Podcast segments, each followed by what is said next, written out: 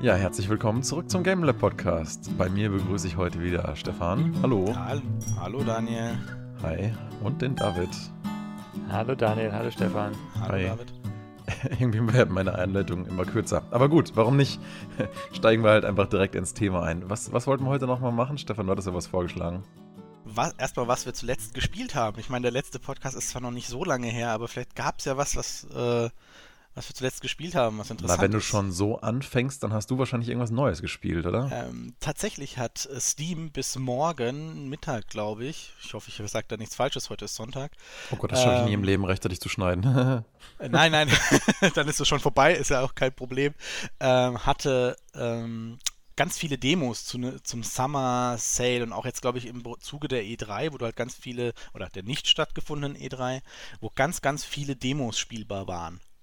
Und darunter halt auch ein Spiel, das auf meiner Wishlist steht.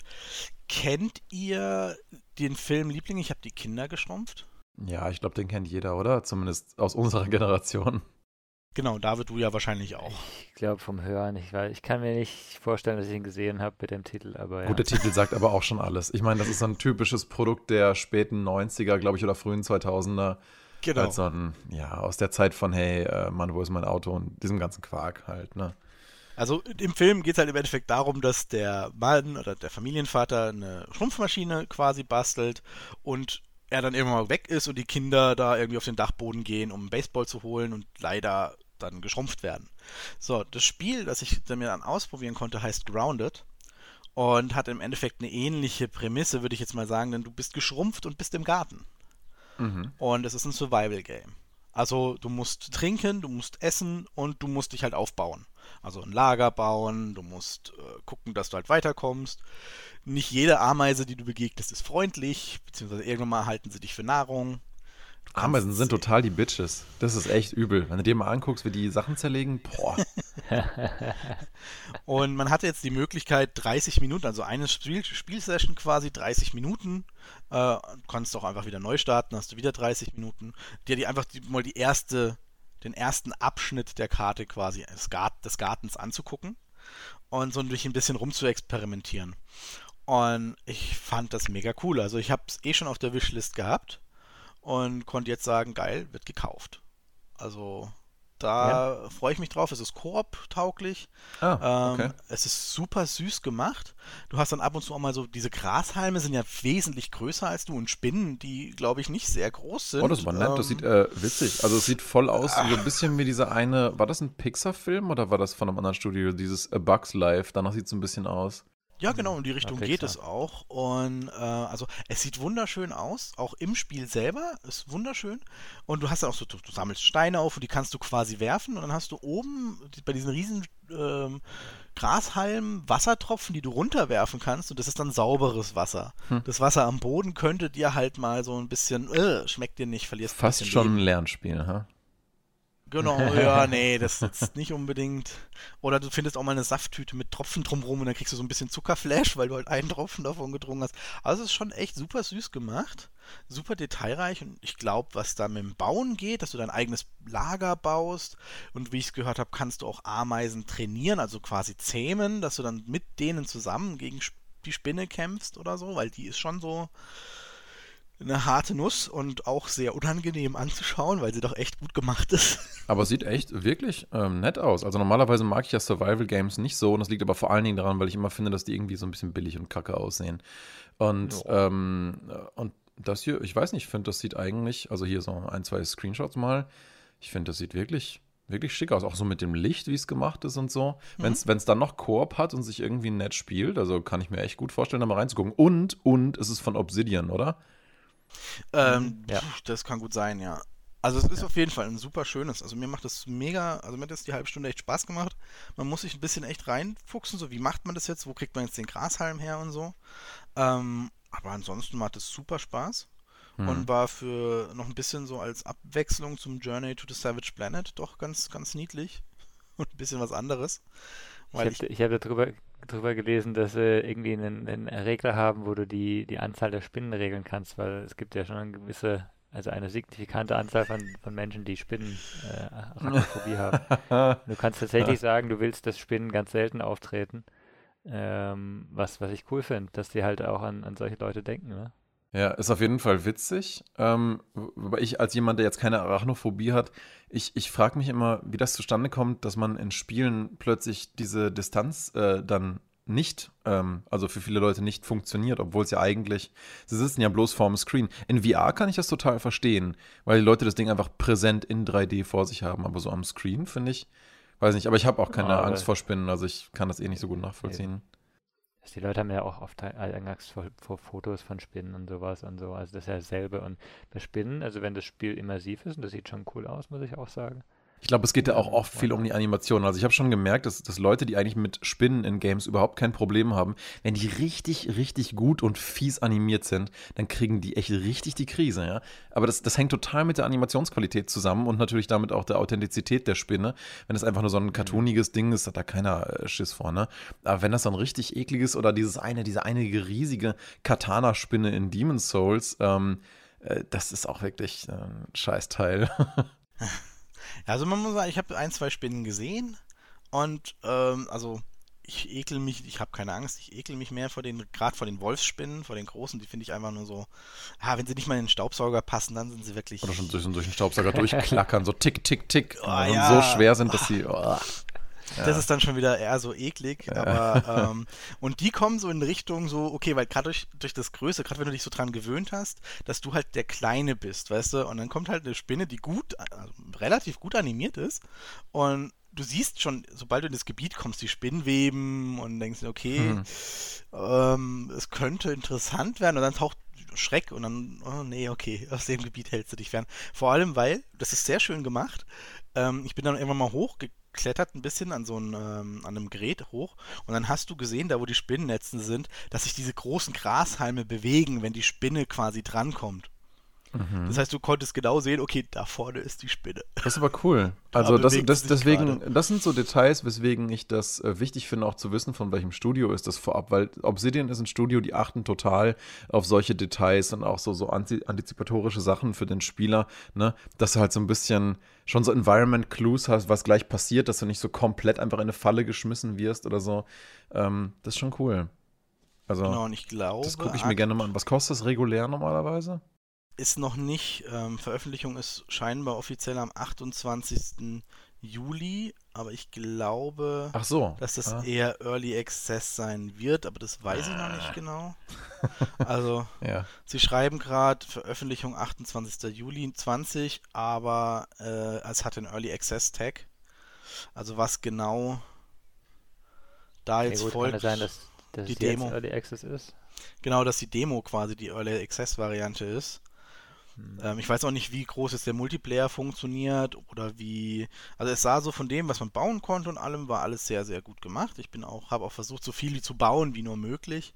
Und man sieht auch Mhm. bei manchen Streams, wenn man da mal reinguckt, dass die auch schon irgendwie versuchen, da vorwärts zu kommen und einfach auszutesten. Also es sieht schon sehr gut aus, aber du weißt halt nicht, wie weit sie quasi jetzt wirklich sind. Mhm. Ähm, so, weil ein Level, ich habe jetzt auch kein Haus gebaut, weil in 30 Minuten ist es ein bisschen schwieriger.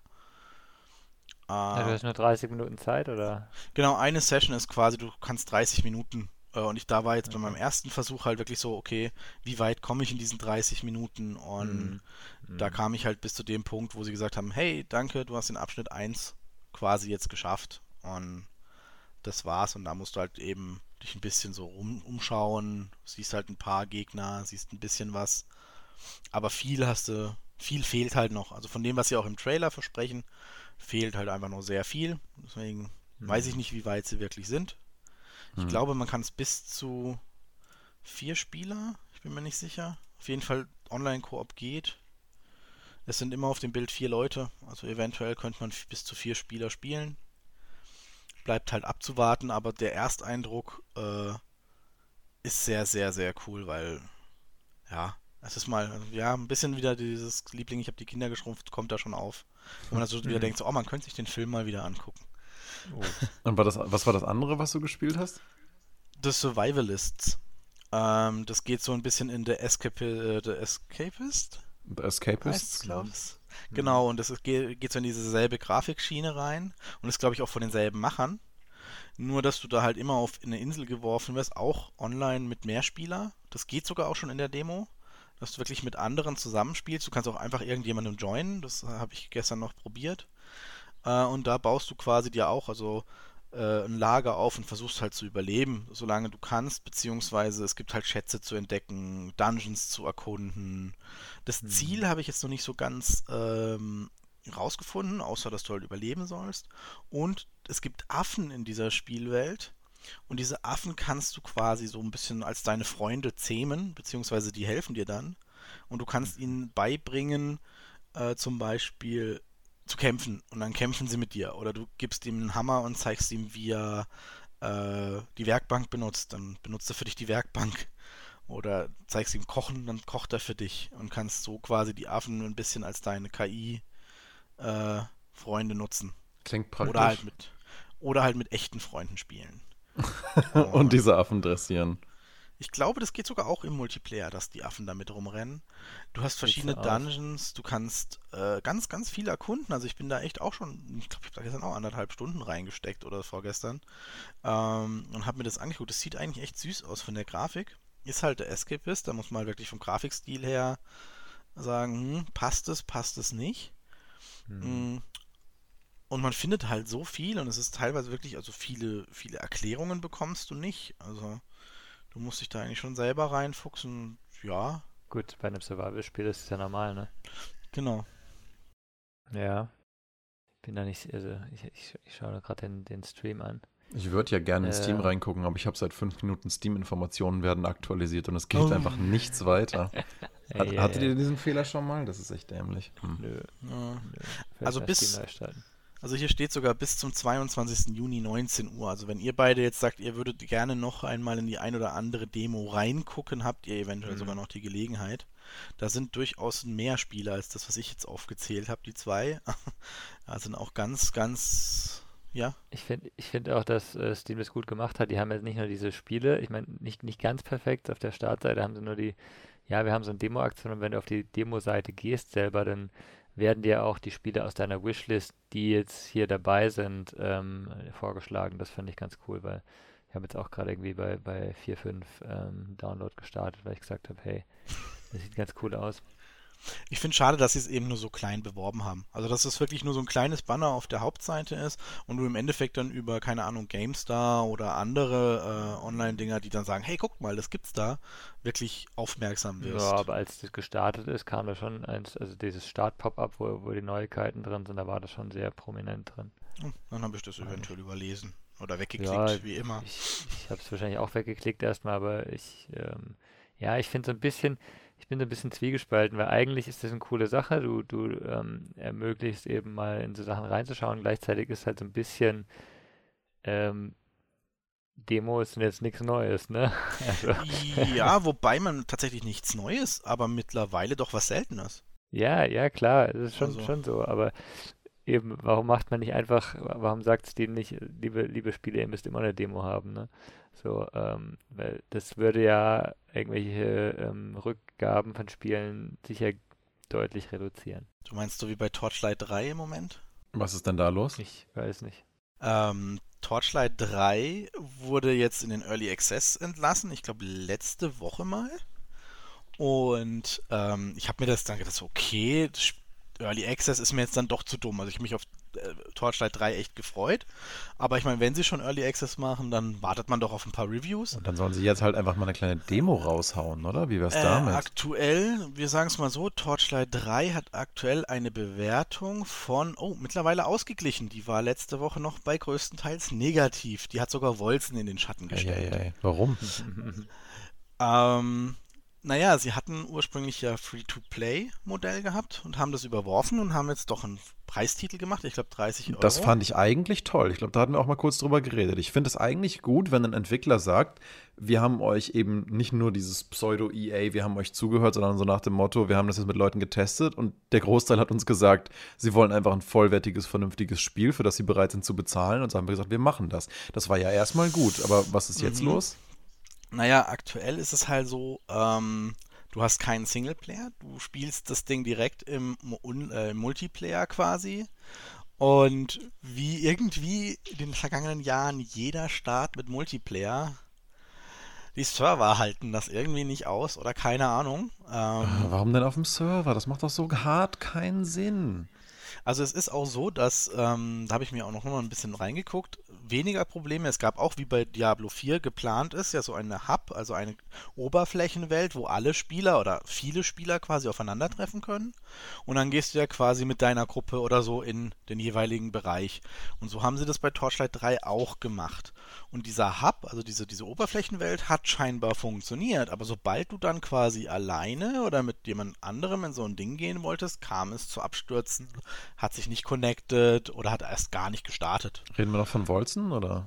Nee, Tot, leider Torchlight 3. Ja. Äh, halbes Jahr später, andere Entwickler, selbe Probleme. Ähm, dann wird ziemlich viel kritisiert. Es fühlt sich halt leider wie ein Mobile-Game an. Äh, Ähm, also die, diese Free-to-Play-Varianten sind da immer noch drin. die sind einfach immer noch Teil des Game-Feelings wahrscheinlich, ne? Nur Also- weil man jetzt halt vorab dafür bezahlt, ist es halt wahrscheinlich doch kein komplett anderes Spiel geworden.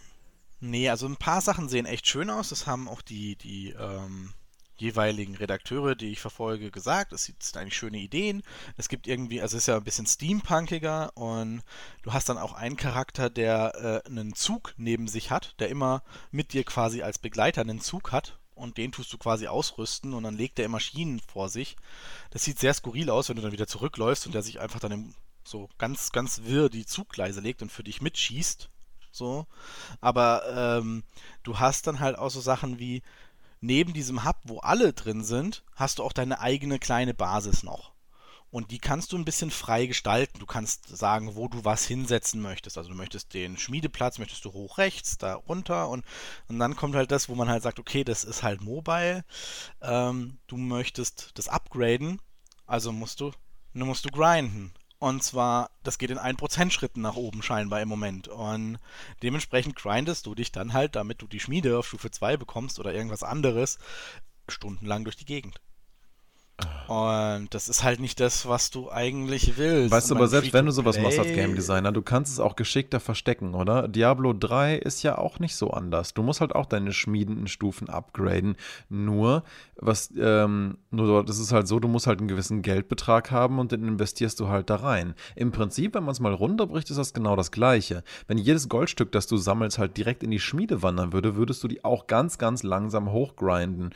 Nur, ähm, dadurch, dass du es halt aktiv investierst und das eine Ressource gefühlt für den Spieler ist, die auf einmal da reingeht und auch eine gewisse Wertigkeit hat, ist es ein anderes Feeling, als wenn du halt, ich, ich glaube, bei Grinding ist ganz oft eben genau das das Problem. Wenn es sich einfach anstrengend anfühlt, dann ist es irgendwie kacke, aber man kann die gleichen Systeme ähm, mit ein bisschen Rebalancing eigentlich auch sich echt anders anfühlen lassen. Finde ich. Also nicht alles, ja. Also wenn die Zeit einfach insgesamt viel zu lange ist für einen schlechten Gegenwert, dann hast du auf jeden Fall ein Missverhältnis. Das ist schon klar. Ich finde ich es interessant, ich habe gerade ein paar Reviews gelesen. Also scheinbar ist vor allem eben das ganze Ding relativ langweilig. Es gibt eine, eine Mechanik, die jetzt ein paar schon, ähm, ein paar schon erwähnt haben, das ist scheinbar irgendwie Lifebound, Lifebound Mechanik. Ich weiß nicht, Stefan, ob du mehr weißt. Das ist scheinbar Mhm. sind, sind Items an dich gebunden. Wenn du stirbst, sind sie weg. Stimmt das? Das kann sein, das weiß ich Ja. nicht, da habe ich nichts zugelesen gehabt. Ähm, Ja, ich glaube, ich glaub, der Punkt ist, also was ich jetzt aus 1, 2 herausgelesen habe, der, der Punkt ist, es sollte ein Free-to-Play MMO werden. Und jetzt haben sie halt im nächsten Schritt gesagt, okay, wir machen es nicht Free-to-Play, aber weil es halt als MMO konzipiert wurde, ist es halt ein serverseitiges Game. Natürlich Mhm. gab es da Serverprobleme, wobei auch ein, zwei gesagt haben, fanden sie jetzt nicht so schlimm. Und äh, ja, dadurch äh, funktioniert es halt, also diese Umstellung, die braucht einfach Zeit, glaube ich. Ich verstehe nicht so ganz, warum die sowas dann als Early Access rausbringen. Das ist ja klar, dass es Geld. ein großer Umstieg ist. Ja, aber wenn die halt so viele schlechte Reviews kriegen, und das war ja, also ganz ehrlich, vorherzusehen bei sowas, ne, dass du hast einen, wenn du eine- eine Grundspielmechanik umstellst, das funktioniert ja erstmal nicht gut, ne? Das ist immer so. Und wie du gerade gesagt hast, es ist tatsächlich so, ich habe gerade nachgelesen, Lifebound äh, ist tatsächlich, wenn du stirbst, verlierst du das Item. Hm. Es gibt aber dann auch wieder Schriftrollen, mit denen du natürlich das ändern kannst, dass es dann halt erhalten bleibt. Ja, aber das ist doch so Wenn eine Bullshit-Mechanik, oder? Ich meine, dann, dann musst du einfach nur wieder rumgrinden, um dir was wiederzuholen, was in erster Instanz schon gar nicht hätte weg sein sollen. Das ist doch bescheuert. Naja, also da würde ich eher sogar unterstellen, wenn es Richtung Mobile und Free-to-Play geht, so hey, du kannst dir zehn Rollen kaufen. Ja, genau, genau. Wahrscheinlich hatten sie dafür eher so Microtransaction-Müll geplant. Und ja, aber das ist genau, was ich meinte. Wenn du halt so ein Game als Mobile, MMO, wie auch immer konzipierst, du kriegst diese Seele dieses Games dann einfach nicht mehr raus. Das, das, das wird ja nicht plötzlich ein kategorisch anderes Spiel. Und damit meine ich nicht bloß, dass es halt auf einem Server läuft und dass ich das persönlich ein bisschen unpraktisch finde, wenn man halt immer online sein muss für ein Singleplayer-Erlebnis. Ähm, aber das wäre für mich immer noch in Ordnung. Aber der Kern des Games bleibt ja trotzdem wahrscheinlich ziemlich ähnlich dem, was da halt mit diesem Massively Multiplayer-Ding also, geplant war. Dieser Reviewer widerspricht dir. Der sagt, äh, sie haben die Seele losgekriegt. Der sagt nämlich, das Spiel hat keine Seele. au. Au, au, ja, das au, genau, kann, kann, ja genau, genau das sein, was, was du meinst und was er meint. Ne? Das ist genau der, dieser Zwischen, Zwischenstatus gerade. Sie haben halt praktisch versucht, also sie versuchen gewisse Gameplay-Mechaniken aus einem Free-to-Play-MMO rauszunehmen und haben jetzt aber noch keine neuen drin. Ne? Das heißt, es, das ist halt repetitiv äh, und so. Die, die Quests sind vielleicht noch nicht angepasst, vielleicht ändert sich das noch alles. Also ich bin mal gespannt, äh, wie sich es entwickelt. Ja, das ist halt auch der, dieses, dieses Live-Bound, es wirkt halt auch so ein bisschen, ja, wenn man drüber nachdenkt, so, hey, Roguelike ist gerade beliebt irgendwie wollen wir das doch noch einbinden. Ach komm, wir machen so Items rein, die halt weg sind, wenn du tot bist. Ich befürchte, ganz ehrlich, dieses Spiel wird nicht signifikant besser werden. Ich, also ah. die Sachen, die ich in Early Access mal gespielt habe, die irgendwie Potenzial hatten, ähm, selbst bei denen wirst du teilweise noch enttäuscht. Aber, aber bei den Sachen, die wirklich im Early Access, wo du schon merkst, wow, da ist echt Potenzial, da hast du auch eine gute Chance, dass es was wird. Aber wenn es jetzt schon, mhm. weißt du, dann müssten die ja, wenn, wenn die jetzt merken, dass mit dem Kern des Spiels passt nicht, dann müssten die ja so einen harten Pivot machen, äh, dann verschiebt es sich entweder nochmal mehr, mehrere Jahre, was sie sich nicht leisten können werden, ähm, oder, oder es passiert halt nicht und sie machen so weiter. Aber, oder vielleicht, wenn es ganz, ganz, ganz, wie es ganz selten läuft, dann machen sie halt ein No Man's Sky, das Ding released so und irgendwann wird es halt gut, wer weiß, aber I don't know, I don't know. Und no, Man, ne, no Man's Sky hat sich ja super entwickelt. Also David spielt das ja immer noch, soweit ich weiß. Ne? Das heißt immer noch. Äh, ich habe es ja immer mal wieder halt. Ne? Reingeschaut. Ne? Immer mal wieder, ja. Aber ich fand es ja auch zum Start nicht schlecht. Das ist halt der Punkt. Ne? Also mhm. äh, ich, ich habe halt genau nicht, nicht auf, den, auf das, was versprochen wurde, geschaut, sondern was es war. Und ähm, klar, die, die Erwartungen, die ganzen Versprechungen waren vielleicht nicht alle passend, aber insgesamt habe ich halt auch das Potenzial gesehen. Und deswegen Mittlerweile ist es ja ein riesiges, umfangreiches, cooles Ding geworden, soweit ich weiß. Ne? Mir ist es immer noch nicht billig genug auf Steam, bis ich es dann mal kaufe, aber äh, irgendwann, irgendwann gucke ich Kaufst mal. Kaufst dann nicht auf Steam? Hm, wieso? Wo? Auf, auf GOG oder was? Äh, ich nehme an, das ist das auch auf anderen Plattformen. Muss ich mal reingucken. Apropos, ich habe mir jetzt tatsächlich mal die Good Old Galaxy installiert und muss sagen, ich finde das ich eigentlich auch. ein ganz nettes Tool. Also primär halt wegen dem The Witcher-Bonus, weil ich den einfach mitnehmen wollte und weil es ja einfach ein jetzt echt nicht viel Aufwand war, eben so einen Launcher zu installieren. Aber ich muss sagen, so die Integration von Epic Games und, und Steam und ähm, äh, und so. PlayStation? Fand, ja, genau, PlayStation habe ich auch mit äh, verknüpft. Ähm, das ist eigentlich ganz cool. Das funktioniert halt super schnell. Und was ich auch cool finde, wenn du jetzt zum Beispiel sowas Älteres hast wie Diablo 2, was halt in keinem Launcher drin ist und so, ähm, dann gehst du einfach oben auf Spiel hinzufügen und gehst auf, möchtest du was manuell hinzufügen und dann tippst du halt die Ja ein und dann kommt schon eine Auswahl von allen Diablo-Games. Und du kannst auch den Zweier auswählen, samt Icon und so. Und dann sagst du halt einfach, wo ist die Verknüpfung dazu. Und dann ist der auch Teil von deinem Launcher. Also du kannst wirklich alles da reinpacken. Das ist wirklich nett. Wobei man eventuell auch davon ausgehen könnte, dass da ähm, der ähm, Blizzard Launcher eventuell auch auftauchen wird irgendwann, weil wir haben ja immerhin schon Xbox Live kannst du connecten, Origin. Ja, mich Uplay. wundert ehrlich gesagt fast ein bisschen, dass der Blizzard Launcher nicht da drin ist. Ich meine, das der, sind der immerhin. Geht, der geht auch, der geht auch. Ja, ähm, sicher. Ja, also, also, ich habe es gestern erst ja, gestern nicht, Abend nicht probiert. Ja, nicht offiziell.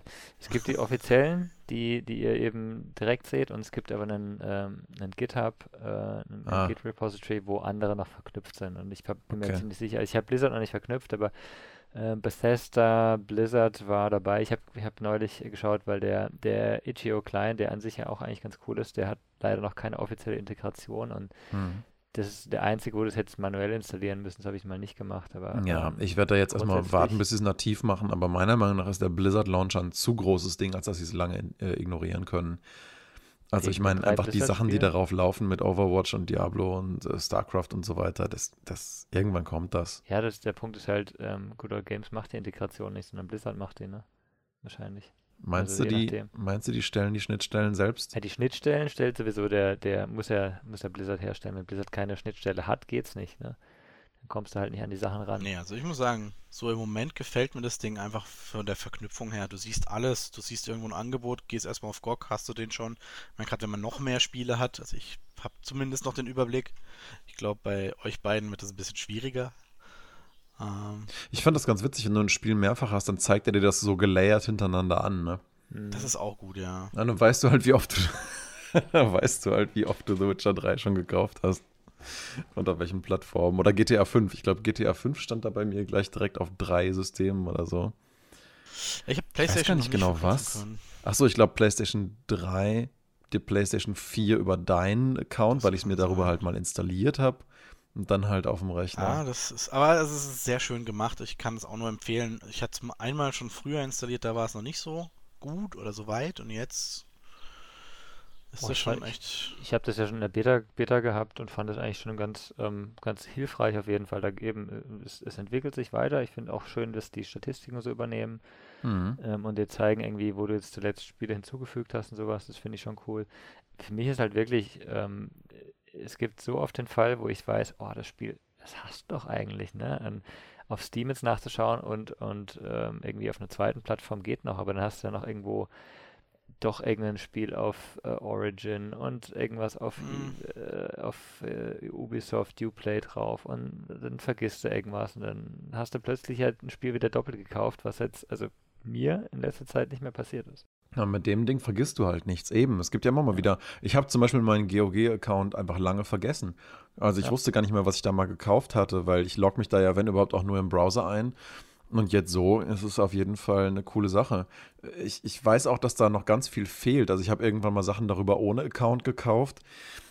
Ich habe irgendwo noch Keys rumliegen, die müsste ich jetzt auch mal alle da integrieren. Also ein guter Launcher. Bin eigentlich äh, ganz äh, happy damit soweit. Ich muss mich jetzt nur noch dran gewöhnen, dass er sich auch wirklich beim Start mitstartet und ich nicht automatisch wieder in Steam bin oder so, einfach aus Gewohnheit. Ja, ja, ja. Weil, das stimmt schon. wobei das Suchen nach Spielen, da musst du ja eigentlich schon wieder in die jeweilige Plattform rein, was ja auch. ihr habt, ihr habt bei Blizzard, habt ihr nach Blizzard gesucht, oder? Wenn ihr nach Battle.net sucht, findet ihr das. Äh, Aber, aber es steht bei den, in, bei den Plattform. Integratoren steht es nicht darunter, oder? Nee, aber du kannst in die Suche oben reinklicken. Du kannst einfach, da oben gibt es ein Suchfeld. Ja, ich bin gerade an einem anderen Rechner, da kann habe ich Ja, ja. Also Du- es gibt du- ein Suchfeld, wenn du, wenn du da eingibst, dann findest du es sofort. Dann kommt Battle.net, ja. Man kann das einfach integrieren, das ist richtig. Hm, okay, cool. Das ist, Da zum. Beispiel geht auch wohl. ja, das ist echt, echt praktisch. Also da muss man echt nochmal ein bisschen sich ransetzen und alles reinmachen und dann hat man all, endlich alle Spiele in einem und dann kommt noch eine Plattform, die alle Streams und alle Serien und Filme in einem vereint. GOG, falls ihr zufällig irgendwann mal diesen Podcast, hör, Podcast hört, hier, Serien und Filme. Go. Anderes Business, ne? Aber ja. Ja, egal, das kriegen die da einfach oben so einen zweiten Tab rein, Serie, Filme, In bam. der, in der Galaxie kann ja auch so ziemlich alles existieren. Eben. ist halt eine andere Galaxie da, ne? Oder äh, Galaxie. Far, Far Away äh, Star Wars Squadrons. Jemand Interesse? Ja. Hat jemand von euch die, die, die, die, die diese nette EA Presse, Video oder wie auch immer man es möch, nennen möchte, angesehen oder zumindest gehört, was da so kommen soll? Ja, ich habe es gesehen und ich habe mich echt gefragt, wenn das ein E3-Showcase gewesen wäre, was der Kack soll. Ja. Also ganz ehrlich, also das war genau das Gegenteil von dem, was Sony gemacht hat. Sony war so, übrigens, hier ist ein Game. Bam! Hier ist noch ein Game. Bam! Nehmt das. Hier, nehmt das. Hier, cooles Zeug. Ganz viele verschiedene Sachen. Für jeden was dabei. Und EA war so, ja, wir machen jetzt mega das geile E3-Showcase und wir haben eigentlich nichts zu zeigen. Ach, übrigens, es gibt ein neues Skate-Game und Star Wars Squadrons. Hier ist noch ein bisschen Gameplay. Ach nee, doch nicht Render-Footage. Ja, okay, ciao. So war das. Also, ja. was? Aber das war so typisch. Ich hatte von EA echt nicht mehr erwartet. Also, das Einzige, was mich wirklich ein bisschen gefreut hat, war eben dieses Skate-Announcement, aber es war auch nicht mehr als das. Es war einfach ein Announcement. Es war so, übrigens, ihr fandet Skate 3 so lustig. Wir haben jetzt ein neues Skate gemacht. Yay! Und wir freuen auch dran zu arbeiten. Wir freuen uns auch dran zu arbeiten. Yay! Und ja, und, ehrlich, und, das war's. Traut ihr der EA da? Also ich finde das irgendwie sehr komisch, ich was, was da EA kommt. Keinen Meter, Mann. Deswegen fand ich fand diese ganze also, Konferenz total lachhaft. Das Einzige, was ich irgendwie halbwegs nett fand, war da, ähm, waren halt die Bilder von Star Wars Squadrons. Aber ganz ehrlich, ähm, bevor ich das, bevor das Game nicht mindestens ein Jahr lang released ist und wir wirklich sicher wissen, dass ihre Versprechen von wegen keine Microtransactions ja. nicht doch wieder über den Haufen geworfen werden.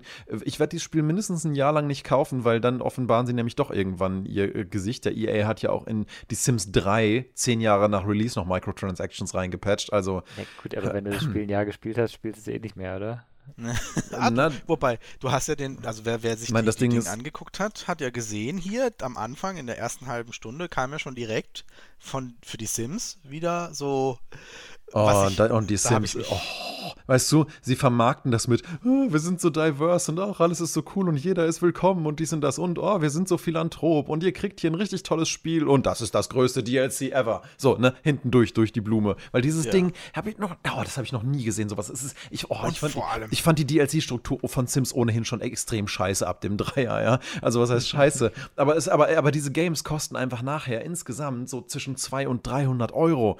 Und dieses neue Ding Ding verkauft dir jede scheiß Couch gefühlt für einen Zehner irgendwie. Jedes scheiß kleine Feature kostet extra Geld. Das ist yeah. unglaublich. Und das Game ist noch nicht mal released und jetzt ist schon klar, wie viele Packs das werden. Äh, das ist, oh.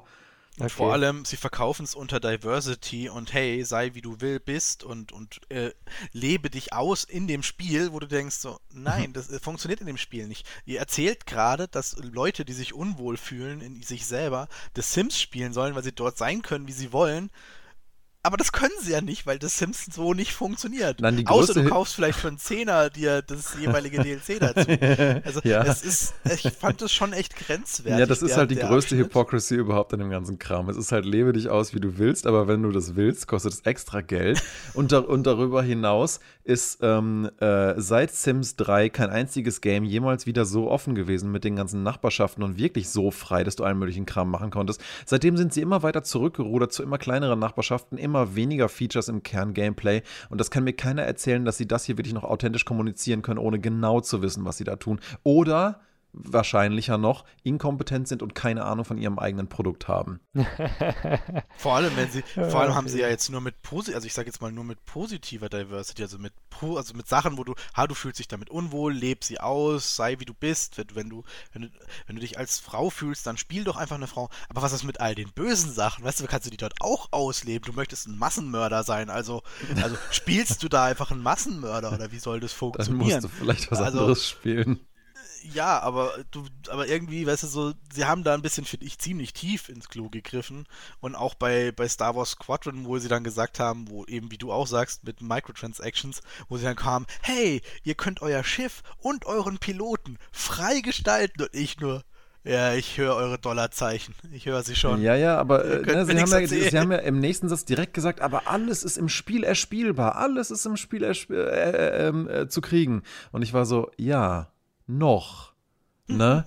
Aber wer ja. weiß, und wir haben immer noch kein, fast kein Gameplay davon gesehen und ich weiß nicht, es sieht alles wunderhübsch aus und es macht alles einen tollen Eindruck und ich finde, wenn man heutzutage schon sein Spiel als was Positives damit bepreisen muss, dass man nicht den gleichen Müll macht wie alle anderen, dann ist schon irgendwas ja, verkehrt. Gut, EA musste schon machen, weil komm, EA ist ja da sonst der, der Vorreiter gewesen mit Microtransactions und so Zeug. Was, was mich halt wundert, das ist der, der Price Tag, ne? Das Ding soll 40 Euro kosten. Das, das ist ja halt eigentlich recht günstig für ein Star Wars Spiel vor allem, ne, auch noch. Mhm. Es ist entweder sie machen es, wie du, wie du vorhin schon hattest, ganz viele DLCs, die du dazu kaufen musst, die machen so ihr Geld.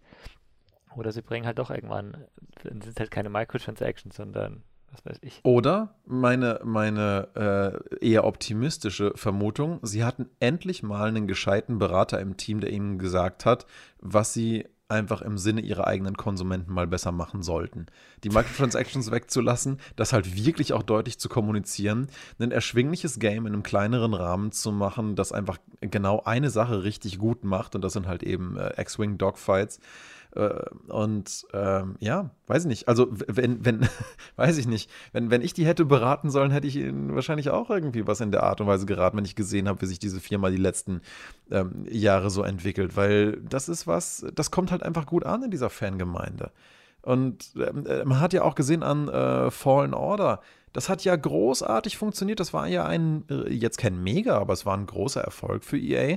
Die haben sich ja selber gewundert darüber, dass das Ding so erfolgreich war. Und es war halt ein Singleplayer-Story-Game ohne Bullshit, ohne Microtransactions. Und ähm, das war eins der wenigen EA-Games, die ich in den letzten Jahren auch mal wieder gekauft habe, weil ich mir gedacht habe, wenn die es doch mal wieder kapieren, dann muss man es halt auch unterstützen.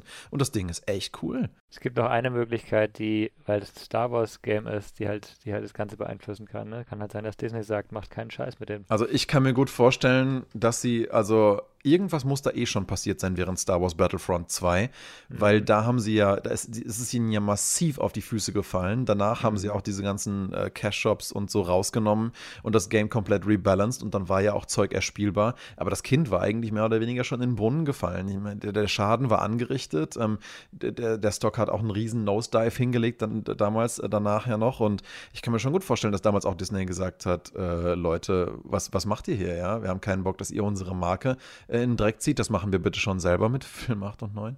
ähm, aber ähm, nein, keine Ahnung, irgendwie sowas. Wer weiß, ja. Vielleicht, aber und wie gesagt, vielleicht sind ja doch zufällig hier und da mal noch ein paar kompetente Leute mit dabei gewesen. I don't know. I don't know. Jedenfalls traue ich dem nicht einen Meter und ich gucke erstmal.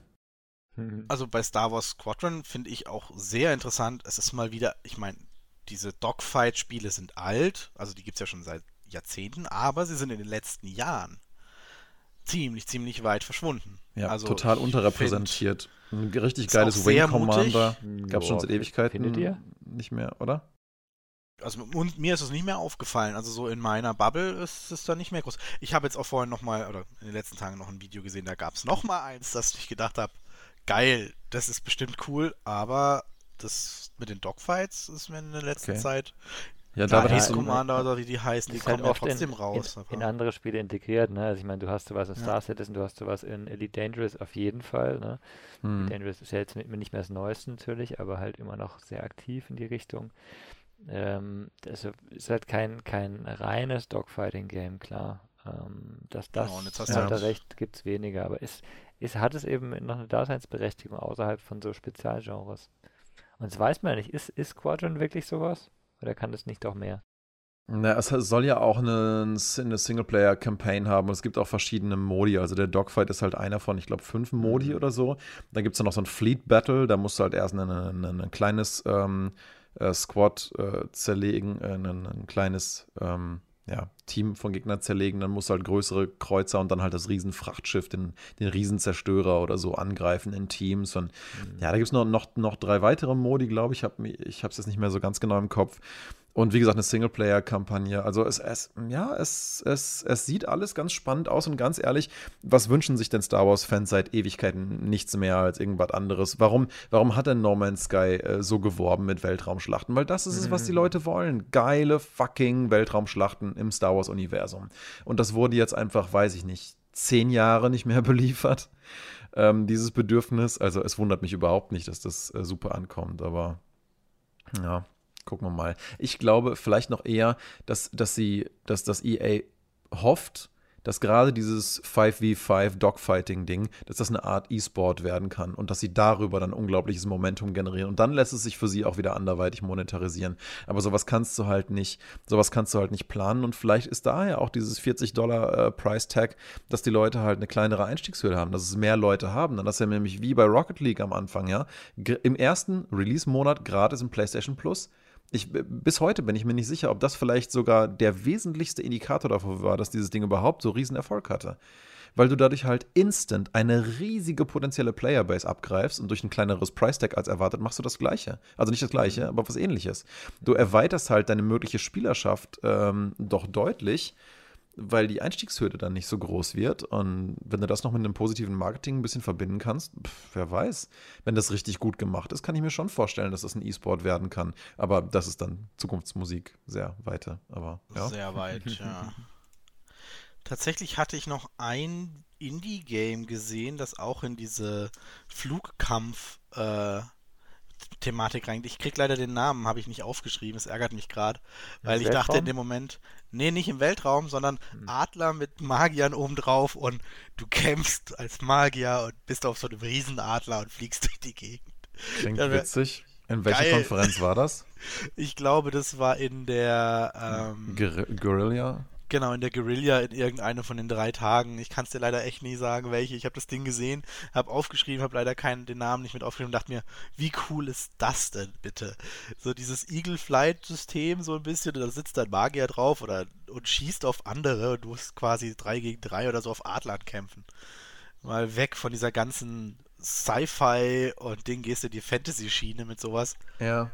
Kann das nur so, funktionieren. Sowieso eine der Sachen, die ich halt bei diesen Konferenzen dieses Jahr so deutlich vermisst habe. Wie gesagt, im Gegensatz zu der Sony-Konferenz. Weil was ich mir halt immer von solchen Konferenzen erhoffe, ist, dass ich irgendwas dabei sehe, wo ich mir denke, oh, das haben aber noch nicht viele probiert. Vielleicht könnte das interessant sein aus den und den Gründen.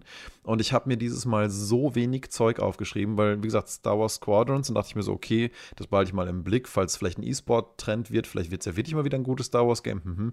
Skate, dachte ich mir so, ach naja, okay, mal wieder ein neues Skate-Game. Aber das waren jetzt nicht so Sachen, wo ich das Gefühl hätte, wenn das nur auf einer Konsole wäre, muss ich mir die Konsole kaufen. Also es ist kein so ein Ding, wo ich das Gefühl habe, da verpasse ich groß was, wenn ich da halt nicht dran teilhabe. Nach solchen Sachen suche ich eigentlich immer. Da habe ich leider bei den, ich habe die meisten dieser Konferenzen, die du mir auch geschickt hattest, geguckt. Und bei den wenigsten Sachen habe ich da wirklich was gefunden. Also ein bisschen war noch bei dem, bei dem Upload VR, also bei der VR-Konferenz, ähm, die auch ganz witzig, so ein bisschen äh, billig natürlich auch mit diesen VR-Hosts, ein bisschen mit einem leichten Augenzwinkern auch äh, gehostet wurde in diesem sehr simpel aussehenden Studio. War ganz witzig präsentiert. Aber in erster Linie fand ich da witzig ähm, Agents VR. Also, wie gesagt, auch das Ding ist noch sehr früh in Entwicklung und man weiß natürlich immer nicht, ob die ihre ähm, Versprechen dann auch wirklich abliefern können. Aber Agents VR ist im Prinzip, ähm, du, du, du, du sitzt vor so einem kleinen Planeten, der vor dir rumschwebt äh, und da drauf sind so ein paar kleine, kleine Männchen. Sehr, sehr reduzierte, einfache Figuren, die eigentlich nur aus einem kleinen, knubbeligen Körper und zwei Augen bestehen. Und ähm, jedes dieser Viecher, das da rumläuft, ist halt ausgestattet mit einem selbstlernenden Algorithmus. Und ähm, ja, du gibst halt so einzelne Inputs, du wirfst mal ein bisschen Licht auf diese Kugel, du interagierst irgendwie damit. Und diese Viecher lernen halt nach und nach, ähm, wie du mit ihnen interagierst und auch wie sie miteinander interagieren. Und das Konzept alleine fand ich einfach cool, weil das ist ehrlich gesagt, was, auf das warte ich schon seit Jahren, dass sich irgendwer mal überlegt, wie könnten wir eigentlich KI clever nutzen als Gameplay-Element. Und wenn es erstmal einfach nur so ein Aktion-Reaktion-Test-Sandkasten ist, in dem man einfach ausprobieren kann, wie reagieren eigentlich selbstlernende Systeme. Und insofern war das für mich, obwohl das so eine, so eine Mini-Ankündigung nebenher war, fast eine der interessantesten Sachen, ähm, die, ich, die ich mir jetzt so äh, nochmal auf den Zettel geschrieben habe. Weil äh, das ist was, glaube ich, da können wirklich, da können wirklich tendenziell mal ein bisschen neuere Sachen passieren in dieser Industrie. Ne? Also so von, von der Art der Interaktion. Äh, ist es dann eine echte KI, die du steuerst oder die du trainierst oder ist es halt irgendwie simuliert? Ne? Ist halt die Frage. Klar, das kann ich dir jetzt so auch nicht beantworten. Und, und braucht man dafür VR? Äh, das ist eine, tatsächlich eine interessante Frage. Ich denke, man braucht VR nicht zwingend für dieses Spiel. Aber wie ich ja letztes Mal im Podcast schon sagte, wenn man mal so ein Headset aufgehabt hat und so kleine Viecher wie die Astrobots ähm, auf der PlayStation wirklich mal vor sich hatte, du hast eine mhm. komplett andere emotionale und raumpräsente Verbindung mit diesen Figürchen. Es ist einfach ein gänzlich anderes Feeling und insofern glaube ich, dass das in Symbiose, also diese andere empfundene Präsenz der Viecher, ähm, plus ein selbstlernendes System, das vielleicht sogar eine eigene Charakteristika, was weiß ich, entwickeln könnte, wenn es gut gemacht ist, hinterlässt, glaube ich, einen sehr anderen emotionalen Spieleindruck, als wenn du das nicht in VR machst. Hm. Das wäre so meine Vermutung. Ja, ich, ich, also so was, was du jetzt von der Szenerie beschrieben hast, da ist gerade dieser kleine Planet äh, mit, mit kleinen Figürchen, so, da denke ich halt auch, je nachdem halt, wie du, wie du dich drauf zubewegen kannst, wie du, wie du das steuerst, dann, dann ja. Ähm, ich kann mir es halt auch sehr gut auf einem, auf einem normalen Bildschirm vorstellen. Oder sogar vielleicht sogar auf dem Handy tatsächlich, dass du, also das, das ist so ein, so ein Grundkonzept, wo ich auch sage, interessante Idee, dass man wirklich mal jetzt äh, da, da so eine ja, Machine Learning mit reinbringt und sowas. Ich, ich wünsche mir das total für, ähm, für äh, bei Shootern, für die Gegner, weil die, sie verhalten sich halt immer gleich in jedem Shooter, egal wie in Anführungszeichen intelligent die sind. Ne? Ähm, aber eben bei dem, äh, bei dem, was du jetzt beschreibst, da fühl, hört sich für mich jetzt so an, als ob das eigentlich auf jedem, äh, auf jeder Plattform oder auf jedem Gerät auch funktionieren würde. Ähm, das finde ich eigentlich auch cool, weil du ja auch, das ist ja nicht bei jedem, bei jedem ähm, Konzept so, dass es immer überall funktioniert.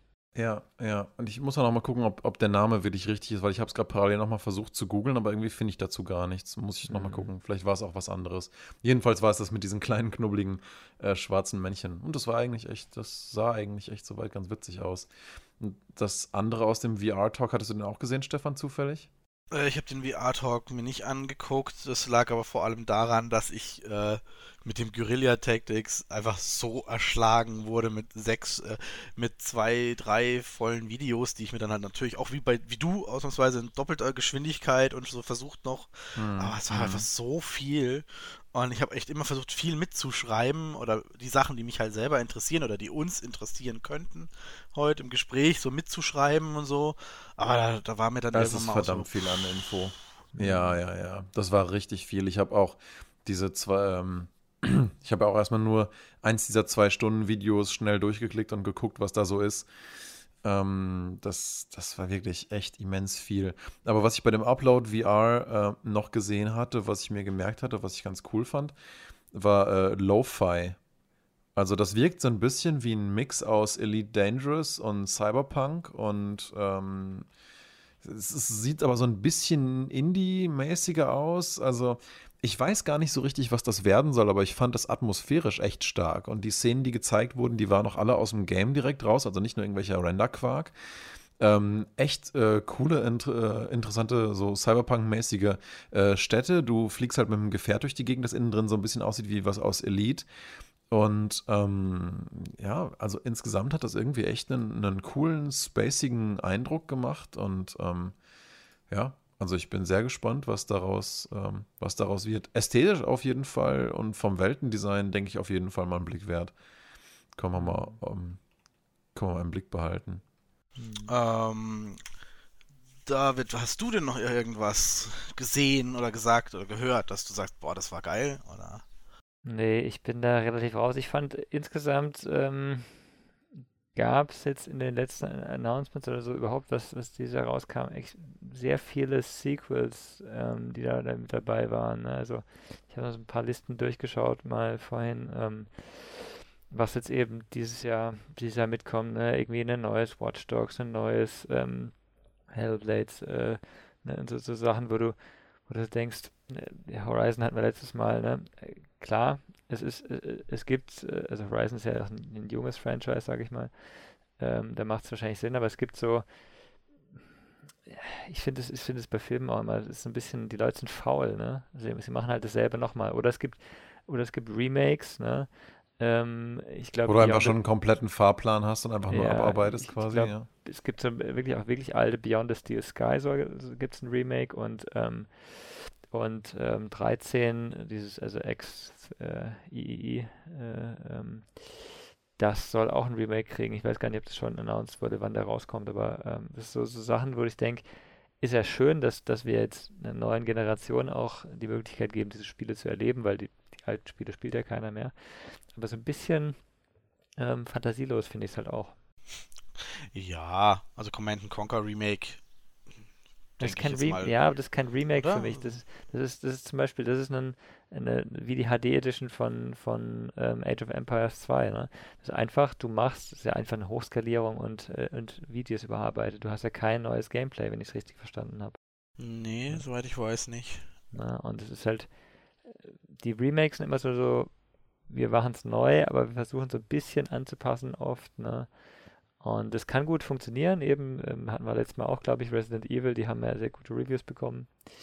Ähm, aber es ist halt trotzdem so, ja, man, man versucht halt nochmal den alten, die alte Ja, Cash Cow es ist halt nicht so richtig ein neues Erlebnis, ne? Deswegen, ich bin bei Remakes auch immer total zw- zwiegespalten, weil auf der einen Seite, gerade bei sowas wie Shadow of the Colossus und Demon's Souls, äh, denke ich mir dann so, wow, cool, Ja, endlich kann ich äh, so eins meiner ähm, ohnehin schon sehr ähm, ähm, geliebten Spiele quasi nochmal äh, neu erleben. Und klar, bei Shadow of the Colossus hat die Grafik das auch nochmal sicher irgendwo auf ein anderes Level und auf ein, an, ein bisschen anderes Erlebnis gehoben. Aber ich habe damit kein, weißt du, ähm, das, was, wir hatten ja mal eine Episode über, was würdest du mitnehmen auf eine einsame Insel und ähm, es, es, es ändert daran ja nichts, weißt du, das Erlebnis mit dem Spiel, dieses erste frische Erlebnis, was mir echt was mitgegeben hat, das hatte ich ja schon. Das Ja. kann man noch mal so ein bisschen updaten und auffrischen und das ist es dann für mich aber eigentlich auch. Deswegen äh, ist auch einer der Gründe, warum ich dann halt immer versuche zu gucken, was gibt es denn wirklich an neuen Erlebnissen. Ne? Und da sehe ich halt, wie du schon sagst, echt extrem viele Sequels und Remakes. Ähm, klar, je größer so Publisher werden, desto sicherer wollen sie natürlich mit der nächsten potenziellen Cash-Cow auch irgendwie gehen, auch im Sinne ihrer Investoren. Aber dennoch, ich würde mir da echt manchmal wünschen, dass, dass sie sich irgendwie noch mehr trauen, mal wieder neue Marken oder neue Arten von Erlebnissen zu entwickeln. Wie gesagt, deswegen Deswegen ja sowas wie dieses äh, mit diesen, mit diesen KI-Agents fand ich dann so Mhm. spannend, weil da habe ich dann das einzige Mal das Gefühl, Ja. hier passiert wirklich möglicherweise was kategorisch Neues, ja. Oder was heißt kategorisch Neues, aber irgendwas, was halt noch nicht so ausgelutscht ist. Jetzt habe ich zum Beispiel bei dem Guerilla Talk, ähm, also ähm, da hatte ich jetzt auch nicht so wahnsinnig viel mehr aufgeschrieben. Klar, Baldur's Gate 3 wird sicher ganz witzig, aber da muss man auch erstmal gucken, bis da mehr Infos zu draußen sind. Jedenfalls glaube ich, dass die Entwickler da mit Herz dabei sind. Das wird bestimmt ganz cool, aber ja, ist jetzt auch nicht so, als hätte man so ein Game noch nie gesehen. Aber was ich wirklich witzig fand, und ich fand es dann auch ganz interessant zu sehen, warum mich das, glaube ich, interessiert. Ähm, da gab es ein Spiel, das nannte sich Lake. Äh, das war so ein bisschen wie, oh, das ist schwer zu beschreiben von der Lichtstimmung, so ein bisschen wie dieses äh, Vir äh, Virginia, glaube ich. Ähm, oder so ein bisschen wie die schön warm belichteten Szenen aus The Vanishing of Ethan Carter. Also eher so die, oder nee, wie Firewatch, genau. Es erinnert mich am ehesten noch von der Gesamtstimmung her äh, an, an Firewatch und es ist im Prinzip, wie es aussieht, einfach ein kleines Delivery-Game. Es gibt einen riesigen See und du bist halt eine Botin und die fährt halt mit ihrem kleinen Laster um den See und liefert halt Leuten Päckchen und unterhält sich mit denen und dann kommt daraus halt irgendwie so eine Story und es sah eigentlich ganz charmant und nett aus und ich dachte mir so, ach naja, Deliveries ausfahren. Aber Das habe ich ja gerade erst in Death Stranding 200 Stunden hinter mir. Ähm, vielleicht macht das ja Spaß. Mal gucken. schade, aber- es wäre jetzt viel cooler, wenn sie mit einem Boot über den See gefahren ist. Immerhin ist sie Botin, aber Na, aber vielleicht gibt es das ja. Vielleicht können wir den ja auch mit dem Helikopter ausliefern. Nein, wer weiß. Aber ich, ich fand, es sah irgendwie so, es sah emotional ganz charming und recht ähm, harmonisch und fast schon meditativ aus. Und ich kann mir das gut vorstellen, einfach mal so paar Deliveries hin und wieder da auszufahren, jetzt, ähm, wo das Stranding fertig ist. Aber bei Baldur's Gate 3 würde ich jetzt erst noch mal fragen, sie haben da ja den Early Access angekündigt. Naja, gut oder eher schlecht. Also sie hatten ja bei Divinity 2 dasselbe, das war ja auch Early Access, Hm. aber Baldur's Gate 3 ja jetzt auch. Ja, ich brauche das nicht, ne? Also ich will da gar nicht Early Access, weil ich habe das bei äh, Grim Dawn gemerkt, ich will wissen, ich will eigentlich bloß wissen, kann das Spiel was? Und dann kann ich warten. Hm. Das ist mir dann egal. Wenn ich weiß, das kann gut werden, dann bezahle ich gerne nachher doppelt so viel, wenn es dafür dann richtig gut ist, aber ich will so ein Spiel halt nicht nochmal anfangen müssen. Also, ich bin dann auch nicht jemand, der in so einer Phase dann wahnsinnig viel Feedback gibt. Ich finde dann halt immer so ein paar äh, schlimme Bugs, die reporte ich dann und das war's dann halt, aber ja. Vor allem bei einem Spiel, bei dem du eigentlich, dass es eigentlich zumindest die alten so storylastig ist, wo du ja wirklich viel lesen musst, Entscheidungen treffen musst. Und wenn du dann in einer Early Access Variante bist, wo du keine Ahnung, dir eine Entscheidungsmöglichkeit eventuell sogar fehlt und damit ein Weg versperrt ist, der dann später drin ist und du dann nochmal spielen musst und du dann überlegst, okay, du musst im Endeffekt nochmal drei Romane lesen, bis du an dieser Stelle bist, weil wer weiß, was sich da geändert hat. Boah, das muss ich sagen, wäre mir eventuell auch too much. Deswegen auch werde ich wahrscheinlich auch warten, bis äh, fertig released ist. Und es bleibt ja jedem überlassen zu warten. Ich finde Early Access grundsätzlich eine gute Sache, wenn Ja, ja. die Entwickler sagen, sie haben ein, ein Gameplay, an dem man erkennt, das ist genau wie die Demos hier, wenn ich jetzt eine Demo anklicke und ich, ich erkenne nichts draus, ne? Was will ich denn damit, ne? Ähm, aber wenn, ich- wenn mir das einen guten Eindruck gibt, why not? Und ich muss ja, ich kann ja eben wie ihr sagen, hey, ich will erstmal warten, bis das Spiel fertig ist. Ich will vielleicht schauen, wie die Reviews ausfallen. Ist ja alles, äh, alles gut. Aber grundsätzlich finde ich, gegen Early Access spricht ja nichts. Nein, nein. Also es ist nur die Art, wie es eben umgesetzt wird. Das Mhm. ist jetzt auch nur eher so für, für die Art von Spiel, wäre für mich so ein bisschen schwierig eben zu sagen, okay, Early Access ist eine geile Entscheidung. Aber Baldur's Gate ist halt ein Story-Game. Da sind wir wieder bei der gleichen Essenz wie Genau. letztes Mal, ne? Ja, aber dann konzentrierst du dich halt auf, auf den Rest, weil der ist ja auch nicht unessentiell. Wenn die jetzt eben gerade in, in, in einer neuen Variante anfangen, das Gameplay so umzustellen, dass es halt nicht Mhm. mehr funktioniert für ja, dich, Ja, ja. ähm, dann hilft es ja alles auch nichts. Ne? Also das ist so der, der Punkt für mich. Also genau für sowas kann ich mir eine Demo oder ein Early Access sehr gut vorstellen. Ja, ja, ich zum Beispiel bin jemand, der mag eigentlich total gerne äh, Turn-based Kampfsysteme. Ich Mhm. mag sie nur nicht in äh, solchen, äh, in solchen Games wie Baldur's Gate. Also ich Warum? mag die, ich weiß, ich weiß nicht, das ist einfach irgendwie nicht so meinem, meinem Spielertyp nicht so eingängig. Also ich mag so rundenbasierte Kampfsysteme, mag ich total gerne in JRPGs oder so, ähm, ja, ich weiß nicht, wie ich das besser zusammenfassen soll. In dem Genre mag ich Mhm. das total gerne. Und da habe ich dann auch die Ruhe und Konzentration, das so zu machen. Aber in, einem, in, in so einem Game, was sich für mich eher anfühlt wie so ein, wie so ein Slasher, wie bei Diablo 3 oder so. Ich meine, klar, der Name dieses Genres sagt es ja schon, aber ich, für mich funktionieren Sachen halt am besten, wenn sie sich so, so spielen wie, wie eine Art Diablo, also mit Echtzeitkampf. Ich finde das einfach am dynamischsten und der, Ja, ja. der Flow ist dann da nicht so unterbrochen. Und ich persönlich finde das einfach angenehmer zu spielen dann. Hast du nicht Divinity 2 spielen wollen? Ähm, ja, ja. Und das ist halt eine der wenigen Sachen, die mich halt noch so ein bisschen davon abhalten. Na gut, primär hält mich einfach davon die Zeit ab, die ich aktuell einfach nicht habe, um das zu machen. Und ich will das gern, wie ich schon mal sagte, am liebsten halt an einem Stück erleben und am liebsten dann auch direkt im Koop. Und da müssen halt alle gleichzeitig auch Zeit haben. Und ich primär halt. Ähm, das geht, das kriege ich halt gerade nicht unter. An sich gerne, aber. Und da haben sie ja jetzt tatsächlich auch im Zuge dieses Videos äh, auch noch angekündigt, dass jetzt nochmal, und das ist jetzt auch schon gratis drauf, ein neues, äh, ich würde sagen, kleines DLC haben sie ja veröffentlicht, Divinity 2. Ähm, The Four Relics of Revelon heißt das Ding, wo ein komplett neue Questreihen hinzugekommen sind, um diese vier Relikte von Revelon zu sammeln oder zu finden. Das klingt schon so ein bisschen wie, hm, man, auch die, die schon mal gespielt haben, könnten noch mal reingucken. Äh, vor allem kostenlos und zusätzlich, das ist schon mal ganz nett. Mhm. Das kriegt man eigentlich, glaube ich, nach so langer Zeit auch nicht sehr oft von Entwicklern noch. Titan Quest. Äh, ich sag ja, Das war so lustig, ey. Machen die einfach zehn Jahre nach Release einfach komplett kommentarlos ein großes Add-on. Hat aber Geld gekostet. Ja. Aber, das war jetzt kostenlos. äh, Also, Ja, ja. Klar. Aber die haben ja auch äh, schon gut dran verdient. Ich meine, die Macher von Titan Quest, die werden jetzt die letzten fünf Jahre nicht mehr wirklich viel an ihrem Ding verdient haben. Da hatte wahrscheinlich irgendwer Bock, noch was zu machen. Und dann haben sie sich halt gedacht, komm, wie kriegen wir das refinanziert? Ich meine, das wäre natürlich noch lustiger gewesen, wenn es komplett umsonst gewesen wäre. Aber ja, das kannst du Aber das hat machen. gut funktioniert. Das ist, äh, glaube ich, bei vielen jetzt mit der Anniversary Edition auch äh, auf den Schirm gekommen. Ne? Ja, mega. Also, Also das- ähm, das, äh, das hat sich ja instant quasi verbreitet. Also gerade über so Leute wie mich, die halt das halt damals gern gespielt haben und dann plötzlich gesehen haben, hier, für ihr Game in Steam ist was Neues verfügbar. Und ich war so, was? Das war so das Letzte, womit ich gerechnet hatte. Es war so überraschend, dass ich erstmal direkt äh, alle irgendwie angeschrieben habe, von denen ich wusste, die haben das Spiel damals auch gern gespielt. Und meinte, hier, hier, guck mal, guck mal, guck mal. Hm. ah, ich habe also ich habe mir bei den Videos schon ein paar Sachen aufgeschrieben, wo ich dachte, so, okay, sehr interessant und ab und zu also, okay, wirklich? Gut. Äh, also zum Beispiel äh, Doom auf Drogen, also Metal Hellsingers heißt es, glaube ich, Aha. wo du im Endeffekt so ein bisschen Doom-mäßig, auch von der Geschwindigkeit, aber du schießt im Beat des Songs, wenn ich es richtig. Okay. VR? Äh, ich glaube nicht VR, da müsst ihr nochmal reinschauen, das war, hört glaube sich nach, ich. nach Beat Saber Konkurrenz an. Ne? Ja, Oder nach Crypt of the halt, Necrodancer. So ein bisschen.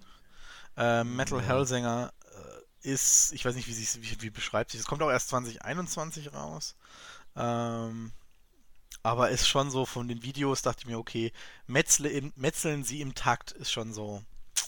Ein Rhythmus-Ego-Shooter, bei dem die Fähigkeit im Takt zu schießen dein Spielerlebnis verbessert. Ja, wie, wie, Daniel vorhin gesagt hat, da hast du halt einen Flow dran. Das finde ich schon ganz cool. Ja, ich, also die Musik, die sie da hatten, war halt eben wie der Name Metal. Mhm. schon so ein bisschen, äh, okay, okay, könnte ganz lustig werden, aber ist halt wahrscheinlich dann nicht meine Schiene, also auch von der Geschwindigkeit her. Das Lustige wäre, wenn du halt deine eigene Musik reinladen kannst und nicht das Spiel auf sich Musik anpasst. Das wäre geil. Das wäre mal was, ja. Sondern irgendwie so äh, klassisches Konzert reinlädst und plötzlich musst du halt, ähm, wenn die Klaviertasten schlagen, halt unglaublich schnell schießen, damit du reinkommst oder sowas. dann hast du zwischendurch so langsame Phasen, wo irgendwie die Geigen, die Geigen quietschen und du musst dich ganz langsam, bewegst dich vielleicht auch langsam. Also es wäre wieder so eine, so eine Sache, neues Spielkonzept und ähm, das wäre was, was, wo man eben KI gut einsetzen könnte. Ne? Hast du, Gegner auf sowas auch anpassen. Hast du so eine leere Stelle, wo so 10 Sekunden nichts passiert? Der Gegner steht vor dir, du stehst vor ihm, aber in diesen ja. 10 Sekunden passiert nichts. Ihr guckt euch nur so an, geil, bis dann der erste Takt kommt. Das wäre schon irgendwie interessant und hätte schon so ein paar ganz lustige ähm, ja. Dinge. Aber ich glaube, es ist tatsächlich äh, festgelegter Soundtrack. Das funktioniert doch super mit entsprechenden Waffen. Oder bei einem Bossfight, wo der, wo der Boss nur noch so ein HP hat und gerade im Zuschlagen ist und du bist auch gerade am Abdrücken, aber kannst, musst auf den nächsten Takt warten. Es geht nur darum, wer schneller ist. Frustpotenzial, aber auch wahrscheinlich mega Fun. Aber es ist clever. Das triggert halt total viel Dopamin im Kopf. Also es ist, das ist so wie mit äh, Flugkurvenspielchen, wie jetzt zum Beispiel das Exo One, was ja Gorilla auch noch vorgestellt hatte. Ähm, das ist, äh, da brauchst du gar nicht viel machen und die Leute haben trotzdem irgendwie Spaß dran. Also gerade wenn du irgendwie so Rhythmus und, und, und, und, und Sound und dann vielleicht noch ein bisschen Haptik, gerade wenn du es in VR spielst, auch ein bisschen Haptik von einem Controller verbindest, das ist ein unglaublich symbiotisches Erlebnis. Ähm, das könnte schon ganz cool sein. Ah. Okay. Aber auch ein bisschen eigenartig. mal gucken, wie das so wird. ja, also da würde ich mir auch mal ein, zwei Videos eventuell dann später angucken, wenn es rauskommt. Das ist halt einfach nicht mein Bereich so vom Ding her. Also gerade Metal und dann auch diese schnellen Shooter bin ich mit, glaube ich, auch nicht mehr ganz so. Außer Borderlands, und das lasse ich mir noch gut gefallen. Wobei, ob das jetzt schnell ist. Ähm, da werde ich mir einfach nur ein, zwei Videos, denke ich, später angucken, wenn es rauskommt. Es ist ja auch noch ein bisschen hin, 2021. Ja. Ähm, dementsprechend. War denn jetzt bei diesen Präsentation irgendwas dabei, wo du sagen würdest, boah, da freue ich mich jetzt so richtig drauf, dass, also mal abgesehen von der Sony-Präsentation, ne? War jetzt irgendwas hier in den Dingern drin, wo du sagst, boah, das kann ich gar nicht abwarten, dass das rauskommt? Äh, so gar nicht abwarten, nein. Aber es waren so ein paar Spiele dabei, wo ich dachte, cool, da freue ich mich drauf, wenn es kommt. Das ist sowas, das habe ich tatsächlich, eventuell möchte ich einfach in meiner Sammlung haben. Ähm, das war unter anderem einfach Evil Genius 2 weil das mich einfach von der Mechanik einfach mega interessiert und ich das eigentlich ganz cool finde und ich mich auch darauf freue, das mal auszuprobieren. Mhm. Ähm, soweit ich, wenn ich das richtig zusammenkriege, bist du quasi in deiner, bist du der Bösewicht und du bist in deiner Basis, in deinem Geheimversteck und musst quasi ähm, Fallen bauen und Überwachungssysteme aufbauen, damit die Spione der Welt oder die, die versuchen dich zu fangen, nicht an dich rankommen und deine bösen Pläne ruinieren. Also du baust quasi eine Basis, hast deine Minions, sage ich jetzt mal, und musst dann aber auch immer Fallen noch bauen und Alarmsysteme bauen, damit die Spione oder die Geheimagenten hier, James Bond, nicht bei dir einfällt und dich quasi Ding tot Ja, macht. im Prinzip ist es doch genau das gleiche wie ich einfach unverbesserlich, nur halt als Game, oder? Genau, genau, genau. An das hat mich das sofort erinnert. Dann wundert mich das und, gar nicht, dass dir das gefällt, ja. Und ich dachte, ja, das will ich unbedingt selber spielen. Ich will Gru sein, ich will mit meinen Minions durch die Gegend ziehen äh, und die bösen James Bonds dieser Welt, äh, die guten James Bonds dieser Welt äh, kaputt machen. Es sieht super putzig aus. Ähm, ich freue mich schon drauf, wenn das kommt. Ansonsten waren es halt nur noch so ein okay, neues Chivalry. Oh, da gab es jetzt in letzter Zeit doch recht viel. Das braucht es jetzt auch nicht mehr so unbedingt. Hm. Mortal Shell fand ich noch sehr interessant. Oh, ja, okay. Aber das war, glaube ich, auch in der Sony-Präsentation, oder? Ich habe das jetzt nur in der Guerilla gesehen. weil, also das, ich oder ich hatte es irgendwo letztens irgendwo anders schon gesehen, weil das ist wirklich so das große Ding, glaube ich, wo ich, wo ich mega gespannt bin, was daraus wird. Aber das hatte ich mir, glaube ich, irgendwo an anderer Stelle schon aufgeschrieben. Aber ja, Mortal Shell, äh, das, das sieht für mich so aus, als wäre das im Prinzip eine Kombination aus Ja, ich weiß auch nicht. Also es, es sieht auf jeden Fall am ehesten aus wie ein Dark Souls. Aber du ja. klaust halt den Gegnern fast schon Kirby-mäßig ähm, ihre, ihre Skills oder ihre Shells sozusagen und kämpfst dann mit diesen und ihren Fähigkeiten irgendwie weiter. Ne? So habe ich das so grob verstanden, das Spielkonzept. Hattet ihr das nicht neulich schon mal irgendwo? Mm, also besprochen haben wir das, glaube ich, noch nicht. Also mir ist das jetzt. Du, du hattest doch, du hattest neulich so ein Spiel gehabt, Stefan, wo du gemeint hast, da haut man die Köpfe von welchen ab und läuft dann mit denen weiter Skull. und ist eine andere Fähigkeit. Skull ja. hieß das. Das ja, war aber ein Sidescroller ähm, okay, Roguelike. Ja, okay. Das ist halt wirklich, also das Mortal Shell, das ist wirklich so ein äh, Dark Soul-mäßig. Also du, du, hast auch im Endeffekt dieselben Perspektiven. Es ist sehr stark auch äh, angelehnt an Dark Souls, also auch von der Atmosphäre. Ähm, mhm. Du hast aber, du, du bist im Endeffekt eigentlich aber nur so eine Seele, die quasi den Körper inne hat. Und würdest du jetzt sterben, wirst du eigentlich erstmal nur aus diesem Körper gerissen und kannst quasi wieder in ihn rein, aber hast dann weniger Leben und irgendwann bist, ist halt die Hülle ganz kaputt. Und so wie sie es bis jetzt in der Pressekonferenz oder in diesem äh, Conference gesagt haben, sind bisher vier Shells, also vier Hüllen bekannt und die findest du im Laufe des Spiels. Also du rennst erstmal mit der einen rum, findest dann die zweite und die zweite hat halt andere ähm, Fähigkeiten, andere Stats, während der erste eventuell eher so der, ich renne mit einem Zweihandschwert, ist es der zweite eventuell ein Bogenschütze oder eine eher agilere Klasse und mhm. dann kannst du selber überlegen, bleibst du jetzt bei dem, weil dir das jetzt gefällt, oder möchtest du die neue ja. ausprobieren und ja. damit rumgehen? Dann habe ich das ein bisschen falsch verstanden. Ich dachte, das wäre halt so, dass man die Fähigkeiten der Gegner quasi absorbiert. Das ist übrigens ja auch ein bisschen das Konzept von dem neuen From Software Game, was ja mit George R. R. Martin zusammen entwickelt wird, wo du halt auch irgendwelche ähm, Herrscher, irgendwelche Königreiche und so besiegst und sozusagen ihre Fähigkeiten an dich reißt und damit dann kämpfst. Vielleicht habe ich da was falsch Also es sieht sehr, sehr gut aus. Es kann sein, dass da vielleicht auch nochmal sowas in die Richtung dazu kommt, Entschuldigung, dass sie später sagen, ähm, du kannst auch von manchen Mobs quasi die Hülle für kurze Zeit übernehmen, aber da haben sie halt nichts zu gesagt im Moment. Und ähm, es wäre auch irgendwie komisch, wenn du von je, sagen wir mal von jedem Gegner die Hülle übernehmen könntest und du hast halt einfach diesen, diesen mega äh, riesen fünf Körper großen Bossgegner, du machst ihn platt, übernimmst die, die Hülle und kommst nicht durch die nächste Tür, weil da eine kleine Tür ist. Ja, dann das musst du halt, halt draufschlagen und sie zerballern, die Tür. Ich meine, aber wäre das, nicht, wär das nicht irgendwie ein witziges Konzept irgendwie? Also ich weiß, ich fände ja, das nicht das, blöd. Das, das, klappt so selten. Ich denke ich so oft, du, du spielst so oft Spiele, mit, wo dein Charakter irgendwie Superkräfte hat, aber dann ist irgendwo eine geschlossene Tür da. Ne? Und ich so, what the fuck? Ja, Warum ja. die Tür? Ja, oder halt ein meterhoher Zaun und dann ist halt einfach eine Collision Box da. Ja, aber also, also zum Beispiel Control, du, du kannst über Zäune rübergehen, alles, du kommst überall hin, aber es gibt halt irgendwo, du, du wirst zum Anfang wirst du verdammter Director von dieser Behörde und du kommst trotzdem nicht in Türen rein, die irgendein Sicherheitslevel haben, weil du erst die Sicherheitskarten sammeln musst. Also du bist der, der Boss, aber du kommst nicht rein. Stell dir das mal in echt vor, wie dumm ist das denn, ja? ja? Das, genau. Äh, also so, so Nee, äh, das so, ist halt so, so, so bist mein, Elon Musk, kommst aber in deine Power Factory nicht mehr rein, weil du von irgendeinem Spacko, der gerade als Praktikant angefangen hast, dir seine Karte holen musst. Irgendwie. So, genau, so ungefähr. Ne? Also so, so, ähm, ja, Gut, du hast halt also, deine Karte vergessen und das Sicherheitssystem hat halt keine Kamera. Ja, Dann, aber in dem Fall, du redest, du redest nach, nach ungefähr zehn Minuten redest du mit irgendwie Leuten, die auf sehr hohem Sicherheitslevel sind, die könnten dir sofort die Karte geben. Nein, ja, machen sie erstmal nicht.